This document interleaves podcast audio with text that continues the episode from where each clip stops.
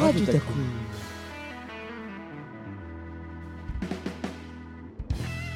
Bonjour à toutes et à tous, vous écoutez Radio Takum, il est midi 45, nous sommes le jeudi 25 novembre 2021. Aujourd'hui nous allons nous intéresser au thème de l'air et de l'espace. Et bien sûr pour cette nouvelle émission, je suis accompagné de toute l'équipe. Bonjour à tous Bonjour Bonjour Oscar, bonjour à tous, euh, très chers auditeurs et auditrices. Au sommaire de cette émission, nous écouterons d'abord euh, les chroniques de moi-même qui va vous parler de l'origine de l'aviation, ensuite l'aventure spatiale de Ruben et Léa, l'amérissage de Sully de Clara. On aura aussi la chance d'interviewer un employé d'Airbus et un membre de l'armée de l'air, un colonel, chef d'info de l'armée de l'air et ancien pilote. Et restez bien avec nous puisque vous pourriez tenter de gagner de nombreux cadeaux lors des jeux que nous allons organiser.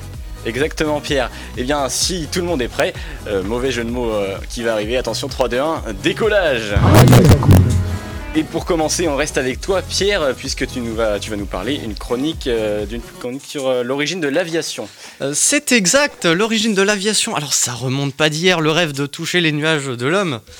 Et vous vous tenez bien que les avions d'Airbus ne sont pas apparus euh, comme ça euh, par magie. Alors question à 10 000 euros, d'après vous, euh, l'équipe radio, de quand date l'aviation? Est-ce que quelqu'un a une idée ici dans la salle? Alors là, euh, aucune idée. Aucune idée, personne? 1800. 1800 Euh, Non, pas du tout en fait. C'est vers 875 Ah, que Abbas, ouais, à mille ans près, que Abbas ibn Firmal vola dans la machine qu'il avait lui-même conçue. Tout commence à sa naissance en 810 à Andalous, qu'on appelle plus communément Espagne aujourd'hui, pays florissant de science et de technologie dont le jeune Ibn Firmas est passionné et auquel il sera éduqué. Il est fasciné par la tentative de Armen Firman de sauter en parachute, tentative qu'il ratera sans trop de blessures. C'est donc en 875, euh, entre 875 et 880, on ne sait pas trop, après avoir minutieusement étudié le mouvement des oiseaux, imaginé et construit sa machine, une paire d'ailes de bois, de soie et de plumes fixées sur son dos, qu'il s'élança. Il vola 10 minutes sur une bonne distance, mais s'écrasa lors de l'atterrissage car il avait négligé l'importance de la queue de l'oiseau lors de l'atterrissage. Il a ensuite inspiré de nombreux inventeurs et une statue le représentant est exposée à l'aéroport de Bagdad. C'est cette machine qui a été considérée comme le commencement de l'aviation, donc l'aviation, à environ 1150 ans. Il y a aussi un autre gars connu pour ces machines, hein, je sais pas si ça vous parle, un italien, un peintre éventuellement, ça vous dit quelque chose? Léonard. Léonard de Vinci, exactement, Oscar Et oui, euh, il a vécu de euh, 1452 à 1519, on est euh, fin Moyen-Âge, début Renaissance. Léonard de Vinci est aussi connu pour ses machines volantes, et il a beau avoir un CV de 200 pages, hein, le gars il a tout fait. Il était inventeur, peintre, urbaniste, architecte, poète, urbaniste. L'aviation est le domaine sur lequel il a le plus travaillé. Il a d'ailleurs inventé une machine équipée d'une sorte d'hélice en tissu, en forme de rotor, une sorte de petite spirale, qui, s'élèvera dans les ailes à l'air d'une énergie humaine, un- une invention inspirée d'un petit jouet chinois. Il a aussi fait sa propre version des ailes de Ibn Firmas, se basant sur le modèle de la chauve-souris qu'il pensait plus intéressante et plus légère grâce à la structure de leurs ailes. Mais on sait aujourd'hui malheureusement que toutes ces machines n'auraient pas été capables de voler. Dommage quand on sait qu'il s'agit de ses œuvres euh, les plus connues. On va faire un troisième et dernier saut dans le temps pour parler de l'incroyable invention qui était l'avion des frères, Wright, intitulé le Wright Flyer, dont le premier vol eu- euh, ayant eu lieu en 903 1903 pardon, est considéré comme le premier avion motorisé de l'histoire. Ces deux étudiants américains l'ont conçu à l'aide de bois, de tissus pour les ailes, de fils, de pièces de vélo et de simples mais ingénieux systèmes pour l'époque. Euh, le moteur est quant à lui signé des frères Wright. Il s'agissait euh, d'un moteur fabriqué en aluminium. L'avion, quant à lui, était en biplan, c'est-à-dire deux ailes superposées. Le pil- le pilote était assis à côté du moteur, sur l'aile euh, sur l'aile avant. Et il dirigeait l'avion à l'aide de ses hanches et d'un levier en face de lui. Bien qu'un événement dans l'histoire, ce vol n'a pas été médiatisé, leur conseiller juridique leur avait dit de breveter l'avion avant, ce qui se fera en 1906, le 22 mai. J'ai bien dû, sur, euh, survoler, ah, comme, le- comme les avions, t'as as compris. De nombreux... de nombreux innovateurs ou détails dans une chronique assez condensée. Donc si le sujet vous plaît, je vous invite à vous renseigner, évidemment. Mais j'espère en tout cas que votre, ma chronique vous aura plus intéressé et vous aura aidé à mieux comprendre l'origine du thème de la semaine, l'espace et l'aviation. Merci de m'avoir écouté et vous êtes sur Radio Eh bien, merci Pierre. Euh, on va maintenant écouter une chronique euh, de Clara sur, euh, sur un événement, une histoire vraie qui s'est déroulée et qui a été adaptée notamment dans le film Sully. on écoute tout de suite Clara pour sa chronique. Radio Bonjour à toutes et à tous, vous écoutez Radio Takum et nous allons vous raconter une anecdote sur le thème de l'aéronautique. Le 15 janvier 2009, un Airbus A320 effectuant un vol de New York en direction de Seattle est victime d'une collision aviaire suivie d'une panne des deux moteurs au-dessus de la ville de New York aux États-Unis. L'avion de la compagnie américaine, piloté par Chesley Sullenberger et son copilote Jeffrey Skiles, percute une compagnie de bernage du Canada, qui est en fait une espèce d'oiseau, peu après avoir décollé de l'aéroport de New York. La percussion avec les oiseaux casse les deux moteurs. Le commandant Sullenberger envoie par radio un appel de détresse, mais n'ayant plus d'énergie pour avancer, un atterrissage est impossible. Le commandant de bord et son copilote parviennent à faire amérir l'avion sur le fleuve Hudson face à Manhattan au bout de 5 minutes et 8 secondes de vol. Les 155 personnes à bord sont secourues par des bateaux à proximité et l'accident ne fait aucun mort mais 5 blessés graves. C'est l'un des trois amérissages connus d'avions de ligne n'ayant provoqué aucun décès. Cet amérissage devient connu sous le nom du miracle de l'Hudson et un membre du Conseil national de la sécurité des transports américains l'a décrit comme l'amérissage le plus réussi de l'histoire de l'aviation.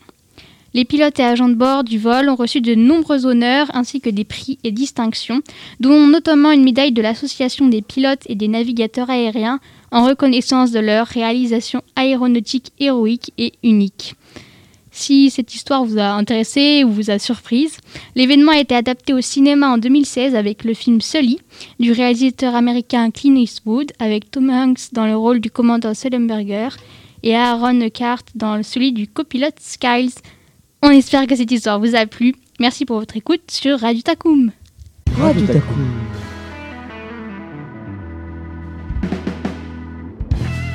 Il est midi 55, vous écoutez toujours euh, Radio Takum. Nous sommes allés euh, à la rencontre d'un employé d'Airbus euh, qui va nous raconter son métier, comment ça se passe chez Airbus. On écoute ça tout de suite, vous, vous êtes toujours sur Radio Takum. Radio Takum.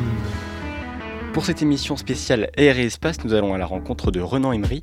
Il est manager de compétences chez Airbus. Il accompagne les responsables de ligne dans la gestion des compétences des opérateurs. Alors moi, d'un point de vue scolaire, euh, j'ai fait un BTS en microtechnique euh, sur Morlaix. Et ensuite, euh, je suis parti travailler en Haute-Savoie dans le décolletage. C'est dans l'industrie du décolletage. On faisait des pièces pour l'automobile. donc j'ai fait 5 ans sur place en Haute-Savoie et j'ai eu l'opportunité de rentrer ensuite chez Airbus en 99 pour, pour pouvoir intégrer l'aéronautique. Est-ce que c'est possible dans ce métier ou chez Airbus d'évoluer professionnellement? Oui, complètement. Ben, D'ailleurs, moi, j'ai commencé à l'atelier. Euh, j'ai continué euh, sur un service euh, support à l'atelier. alors, c'est ce qu'on appelle le passage bleu à blanc lorsqu'on sort de l'atelier, le col blanc et le col bleu. Euh, donc euh, j'ai commencé à faire ça. Ensuite, je suis devenu euh, manager pour donc chef d'équipe sur un avion, sur un programme. Et, ensuite, j'ai fait d'autres métiers, à chaque fois différents. Alors c'est ce côté intéressant, c'est que une entreprise comme Airbus propose un panel de métiers très large, de l'atelier à la logistique, la qualité, l'engineering, etc. Ok, alors on va maintenant s'intéresser aux grandes étapes euh, de la construction euh, d'un avion. Euh, comment ça se passe brièvement? Alors les grandes étapes, pour être très simpliste on va dire, j'ai tendance à dire qu'un avion c'est un, gros cigare. avec des ailes qu'on vient rajouter sur les côtés. Donc ce cigare, il faut l'imaginer coupé en trois morceaux. La pointe avant, le tronçon central et le cône arrière. Donc à Saint-Nazaire, on fait euh, la pointe avant et le tronçon central. Et ensuite, on vient jonctionner les ailes et la dérive. tous ces morceaux-là arrivent en chaîne d'assemblage finale, soit sur Toulouse, Hambourg, en Chine ou aux, États-Unis, suivant les modèles d'avions. Et donc tous ces morceaux-là arrivent et sont assemblés tous ensemble. Ensuite, on vient, y, on vient y rajouter tous les systèmes, donc les systèmes euh, électriques, pneumatiques, euh, euh, l'air conditionné, etc. Et, et, ensuite, toute la partie, ce qu'on appelle cabine, qui est visible pour le client, pour finir vraiment l'avion. Et bien sûr, à la fin, on rajoute aussi les moteurs pour qu'on puisse s'envoler. C'est comme un, grand Lego hein, pour simplifier. complètement, complètement. C'est exactement l'image qu'il faut avoir. Ok. Euh, avec le temps, euh, les années, comment évoluent les avions? Est-ce qu'il y a des nouvelles technologies qui sont ajoutées et sur lesquelles vous travaillez, notamment avec Airbus? Oui, tout à fait. Donc sur les, euh, sur les évolutions qui, qui, euh, qui, sont en cours et, qui, euh, qui, ont été développées depuis le début qu'Airbus existe, on a travaillé sur plusieurs, plusieurs parties, on va dire. Il y a la partie attente passager, donc tout ce qui est lié au confort du passager, donc l'amélioration de la cabine, qui passe par le, travail sur la luminosité, l'espace dans les cabines, euh, et le confort, bien sûr. Donc euh, tout ce qui est connectique aussi, parce qu'aujourd'hui on ne peut pas prendre l'avion sans avoir Internet, mais tout ça c'est des choses qu'il faut travailler. Mhm. Euh, ensuite il y a toute la partie motorisation, donc ça c'est pas vraiment Airbus, parce que les motoristes travaillent, sont indépendants au niveau de l'avion. Donc c'est des prestataires qui interviennent Alors c'est pas des prestataires, mais c'est des, des entreprises qui livrent les moteurs, et en fait le, le client achète un avion et achète des moteurs. Bien sûr, on, lui assemble le tout, mais Airbus ne, fabrique pas de, moteur. Euh, et donc euh, le travail sur, les moteurs, bien sûr, pour être euh, plus économe en carburant ça forcément. Et demain, peut-être avec des sources, des sources de carburant type hydrogène, etc. Il y a aussi des recherches sur l'électrique. Donc tout ça, ça, continuera à se développer. Et ensuite, les nouvelles technos pour réaliser l'avion. on travaille aussi, on a travaillé sur des matériaux hybrides comparés à l'alu qu'on utilisait avant. On utilise aussi pour réaliser nos avions de la réalité virtuelle. Euh, on, on, commence aussi à mettre en place de la robotique, euh, etc. Donc oui, beaucoup d'innovations euh, dans ce domaine. Ok. Et pour terminer, on va, je vais vous poser une question un, peu plus actuelle. Est-ce que la pandémie, le Covid-19, vous a impacté dans votre travail? Est-ce qu'il y a eu des évolutions, des difficultés Ah oui, bien sûr. ça nous a énormément impacté. Le secteur aérien a été euh, grandement touché par, la pandémie. On a tout stoppé euh, en fait du jour au lendemain. Euh, plus aucun vol. Et encore aujourd'hui, on est en termes de, reprise, mais on est bien en dessous du seuil de, de vols internationaux comparé à ce qu'on avait avant Covid. Donc on a travaillé effectivement en interne, on a remis en place. Alors il y a eu, il y a, eu pas mal de, perturbations, on va dire, euh, sur, euh, l'organisation, etc. Ça a également euh, servi à, trouver des opportunités, des nouvelles organisations. On a mis en place aussi un peu de télétravail, comme dans beaucoup d'entreprises. Et c'est des choses pour lesquelles on allait très peu par le passé s'est aperçu que ça nous permettait d'avoir une certaine flexibilité et aussi euh, de répondre à ces, nouvelles, euh, ces nouveaux critères de, comment, de santé et de distanciation, etc. Donc euh, voilà. On arrive malgré tout à, reprendre un petit peu. C'est vrai qu'aujourd'hui on reparle d'une nouvelle vague, donc on ne sait pas trop de quelle manière ça va se passer, mais oui, il y a un peu d'espoir quand même euh, pour une reprise Oui, oui, oui, oui, tout à fait. Euh, aujourd'hui, là, on sort d'un salon, euh, par exemple, à, Dubaï au mois de novembre. on a repris un certain nombre de commandes, un peu plus de 400 commandes. Et donc, oui, l'avenir, l'avenir est, pas encore complètement rose, mais en tout cas, on sent une tendance haussière à, vouloir reprendre, des avions au niveau du marché et donc des clients finaux. Euh, et, forcément, le développement dans les années futures euh, fera, fera qu'on continuera à faire pas mal d'avions. On n'est pas trop inquiet là-dessus. Ok, et eh bien merci beaucoup d'avoir répondu euh, à nos questions. Merci. Radio Taku.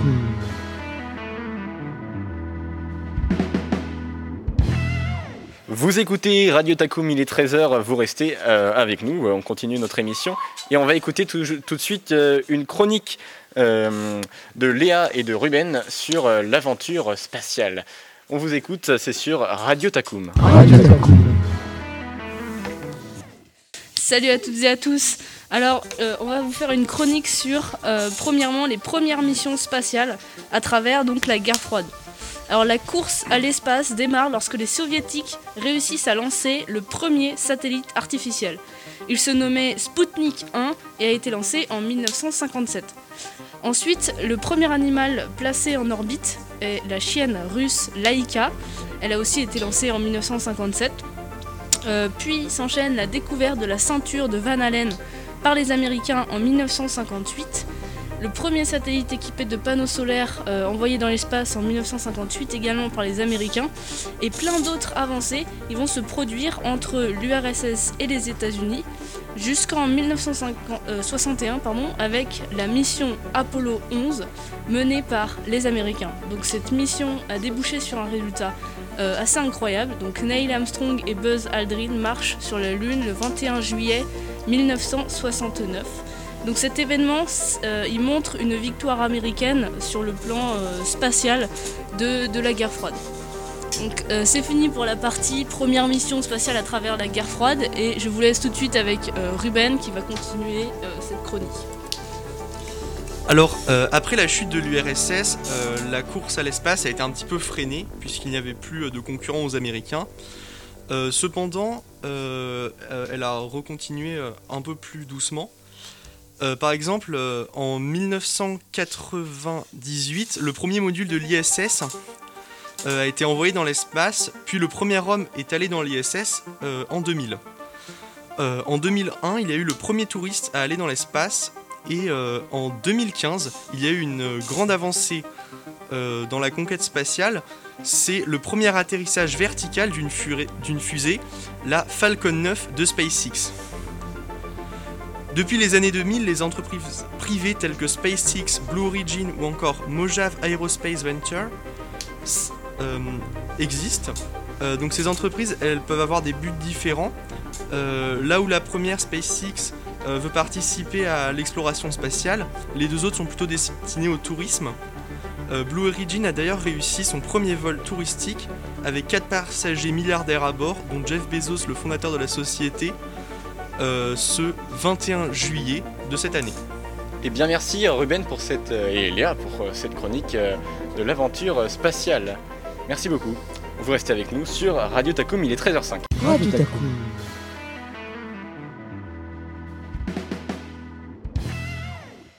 Pour poursuivre cette émission, nous sommes allés à la rencontre du colonel Spet. C'est un ancien pilote et il est actuellement chef du service d'information et de relations publiques de l'armée de l'air et de l'espace. Il a de nombreuses missions. Ça passe par toute la relation avec les médias pour leur permettre euh, bah, de- d'accéder en fait euh, à l'armée de l'air, de pouvoir euh, faire des reportages.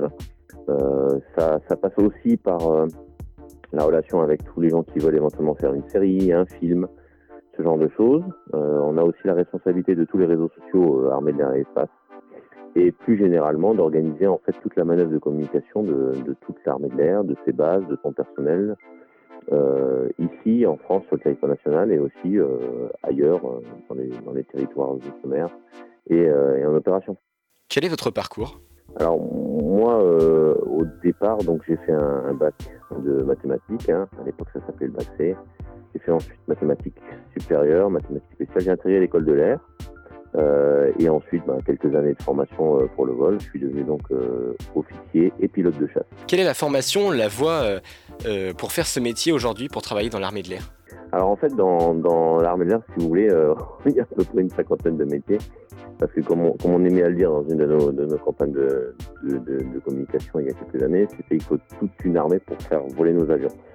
Donc aujourd'hui, un, un jeune qui serait intéressé pour, euh, pour donner du sens à son engagement en rejoignant l'armée de l'air et de l'espace, eh bien, il a juste à aller euh, rechercher un CIRFA, donc c'est un centre d'information de recrutement des forces armées, proche de chez lui, ou alors de, passer en, ligne sur, sur les sites, sur les réseaux de, recrutement, et puis de, signaler en fait son intérêt pour ça, et ensuite il y aura quelqu'un qui prendra contact avec lui.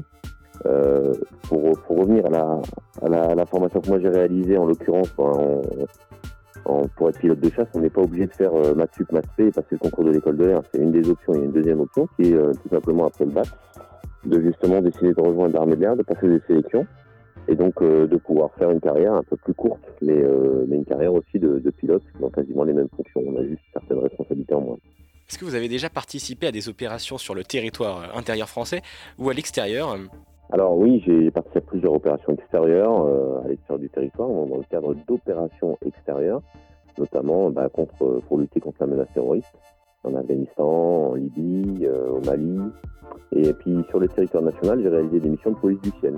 Euh, comme vous avez entendu probablement parler, hein. Euh, on est là pour porter assistance à des avions qui sont en on est aussi là pour sécuriser tout le flux aérien qu'il peut y avoir pour comprendre qui vole dans notre espace. Euh, par contre, ce que j'ai pas fait, c'est que j'ai pas fait de mission liée à la dissuasion nucléaire, parce que peut-être que l'armée de l'air l'espace assure aussi une des deux composantes de la dissuasion nucléaire, euh, parce qu'en fait, mon escadron n'avait pas cette responsabilité. Est-ce que c'est un métier qui est dur mentalement? Est-ce qu'il y a des moments euh, stressants par exemple? Bah, je pense que, comme beaucoup de métiers, le stress, c'est quelque chose qu'on subit. Bon, après, le stress aussi, c'est quelque chose de positif, parce que jusqu'à un certain niveau, le, le stress, c'est- ça, vous dynamise. hein. Alors nous, en fait, on se prépare psychologiquement à ça, parce qu'on a tout, euh, tout un processus de formation qui nous amène euh. C'est un peu comme un escalier, vous êtes en bas de l'escalier, vous regardez, vous dites, ouais, le, défi est conséquent, mais quand vous êtes arrivé à, à l'avant-dernière marche, vous vous retournez, vous dites, j'en ai fait pas mal, mais il y en a plus beaucoup à faire. En fait, au niveau du stress, oui, c'est quelque chose, on, s'habitue à ça, on se forme à ça. euh, on sait que c'est un métier qui parfois peut avoir des aspects dangereux, mais en l'occurrence, l'évaluation des risques, c'est quelque chose qu'on a, qu'on a dans notre culture depuis tout petit. On apprend à évaluer, à les calculer, et lorsqu'on en prend, c'est pour des bonnes raisons. Est-ce que c'était votre rêve de faire ce métier euh, lorsque vous étiez jeune? Ouais, je crois qu'en général, en fait, tous les gens qui font ce type de métier, euh, c'est en effet un rêve qui, euh, qui se concrétise. hein. Moi, ça devait être des, des- des CM2, je pense que je rêvais de voler et puis de donner un- du sens à ma vie. En l'occurrence, j'ai eu la chance de sauver des vies et de protéger les Français, et puis c'est quand même une mission qui est extrêmement noble.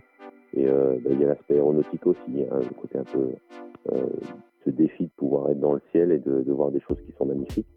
Euh, c'est super de pouvoir réaliser ce rêve. Pour terminer, quel conseil donneriez-vous à un lycéen qui voudrait faire ce métier ou un autre au sein de l'armée de l'air? Bah, je pense qu'il faut le, le- le- le meilleur conseil que je pourrais leur donner, c'est c'est croyez en vos rêves hein, et vous laissez pas dire que c'est trop dur, que c'est pas possible, que, que vous y arriverez pas. hein. Euh, nous, on a besoin de vous, euh, on a besoin de recruter, on recrute plus de 3000 personnes euh, par, an. hein. Et puis s'engager dans l'armée de l'air et de l'espace, c'est donner du sens à sa vie pour assouvir bah, sa passion de la technologie, de l'aéronautique, du travail en équipe aussi, et surtout un engagement au, profit du collectif, de, la nation, de ses concitoyens, se- donner finalement en quelque sorte pour les autres. Mais euh, tout ça dans un environnement qui est extrêmement favorable intellectuellement, parce qu'on on apprend des choses qui sont extrêmement intéressantes et puis on, on travaille sur du matériel qui est euh, de pointe. Quoi. D'accord, et bien merci Voilà. beaucoup. Donc, euh, croyez en vos rêves.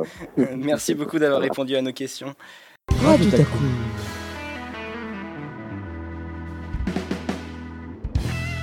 C'est l'heure maintenant euh, de notre grand quiz. Alors on a des participants qui arrivent dans la salle radio. Euh, je vous laisse vous installer. Alors on va pouvoir commencer euh, le quiz. On est avec euh, nos deux équipes. Vous pouvez euh, vous présenter d'ailleurs. Euh, Bonjour à tous. La première équipe qui est à ma gauche. Euh, votre prénom et votre classe, euh, si, s'il vous plaît. Nous sommes Mignon et Oriane, je suis en TA. Euh, et puis les filles. Euh, nous, c'est Capucine et Bérénice. En TA. Ok, ça marche. Euh, alors, première question, euh, le but euh, étant de répondre déjà à la bonne question le plus rapidement possible, si possible, puisque la question est assez compliquée.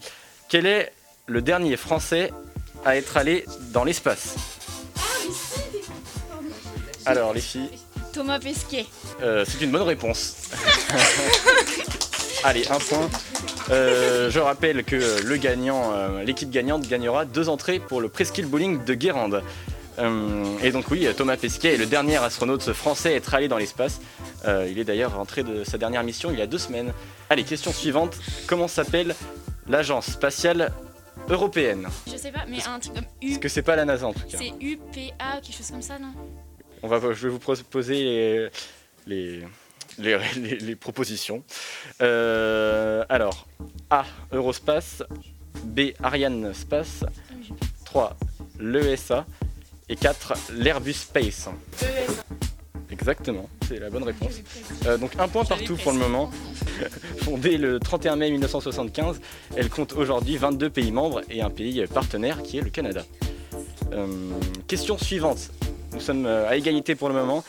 Quel est le nombre de levées de soleil par jour pour les habitants de la Station spatiale internationale Alors, 3. non, 4. non plus. Alors c'est soit A 1, B 2, C 16, D 4 et E 20. Il y a beaucoup de. 16. C'est une bonne réponse. Donc 2-1 pour les filles. Question suivante, question 4. En Russie, comment appelle-t-on une personne qui va dans l'espace? Je sais. Soviétique. Ah, vous, avez- vous Un avez soviétique. un soviétique? non. Un Spacewalker. Non. J'ai vu ça sur Google. En Russie. Alors, soit A, un astronaute, B, un cosmonaute, C, un taïkonaute, D, un spationaute. Ouais, c'est bien. C'est quoi la question? Non, c'est pas un astronaute. Un, un En. Russie, comment appelle-t-on une personne qui va dans l'espace? Le D. Le D. Un spationaute? Non, c'est pas ça non plus. Alors il en reste deux, soit un cosmonaute, soit un taïkonaute. Du coup, ça vous la main. Puisque... Taïkonaute. Et c'est une mauvaise réponse. C'est vous qui avez euh, Un le cosmonaute. point. Alors, on rappelle des points, j'ai oublié moi, les points. Entre 3-1. Pour le moment, euh, vous débrouillez bien. Euh, question 5. Quelle est la planète la plus proche de la Terre? Mais j'ai appris par cœur, mais Vénus, Mercure, Mars, le Soleil. Ah, mais le soleil, c'est pas proche ça? Non. Vénus, je crois. Il y a Vénus dans les Ouais. propositions? Vénus, on dit. C'est Vénus. Yes. Et oui, un peu plus de 41 millions de kilomètres séparent la Terre et Vénus. Euh, environ 62 millions de kilomètres entre la Terre et Mars. Question 6, euh, on va s'arrêter à la question 10. Qui a lancé le premier objet dans l'espace et en quelle année? Alors, soit les États-Unis en 1969, l'URSS en 1957, l'URSS en 1961 et les États-Unis en 1953. En 1957. C'est une bonne réponse. Bravo. Avec cette mission, en effet, ils ont placé, grâce à leur fusée R7 Semurka, le satellite artificiel Sputnik 1 en orbite de la Terre. Allez, question 7. En combien de temps euh, la lumière du Soleil nous parvient-elle? C'est pas genre 7 minutes? On y est presque, euh, c'était 8 minutes. Oh, Mais bon, on vous donne le point. Allez. Ah, il reste 3 questions, euh, ça va être juste, mais quel est le premier homme envoyé dans l'espace Nous, c'était nous. Ah oui, si euh, j- euh, j- Tu sais pas, tu sais pas, tu sais pas. J'ai comme ça que euh, avec un G, il y a deux G dans le prénom. Si, si, je suis sûre. Vas-y. Bah alors vous passez la Non, main. Brunei Abdou, c'est. Quel est le premier homme euh, envoyé dans l'espace? Neil Armstrong. Non, lui, il a non. marché. C'est un C'est le premier homme à avoir marché sur la Lune. a marché. Et Alors, je vous, je vous donne les propositions. Neil Armstrong en 1961, on vient d'éliminer cette, euh, cette proposition. John Glenn en 1959. Mais t'es bête ou quoi Oh, il a donné la, la réponse, mais bon, c'était vous qui aviez la main. Merci Lilian, vous pouvez remercier Lilian pour cette, euh, ce, ce petit cadeau. Euh, question 9, comment s'appelait la première station spatiale internationale? Alors, question, euh, proposition 1, Mir, euh, B, entreprise, C, ISS et D, Skylab. Alors, Ça va, la main. ISS. C'est une mauvaise réponse. Ça, c'est les étoiles. Bonne réponse. On va proposer, je vais vous donner une dernière question, vous poser une dernière question. Si euh, vous Non. trouvez directement et on met égalité, ça vous va Ouais, ta, ta, Directement, ouais, c'est pas facile, hein, on va vous mettre... euh, On s'est donné pour. eh, quelle est, ah non, vous allez voir. Quelle est la vitesse à, à 1000 km/h près de l'ISS Ça va vite. Jusque 1000. Vous avez 30 secondes. Allez, 10 secondes. Ça sera 6500. Pas du tout. Non, On est moi, à 20. c'est un, mi- un, un million. Oh, et- et non, n'aggravez pas votre cas, on est à 27 545 km/h. Merci d'avoir participé en tout cas. Euh, bravo, vous avez remporté une, euh, merci. deux entrées au bowling de Guérande. Euh, mais ne vous inquiétez pas, on a un lot de consolation. Pour les Vous perdants. restez sur Radio Takoum. On-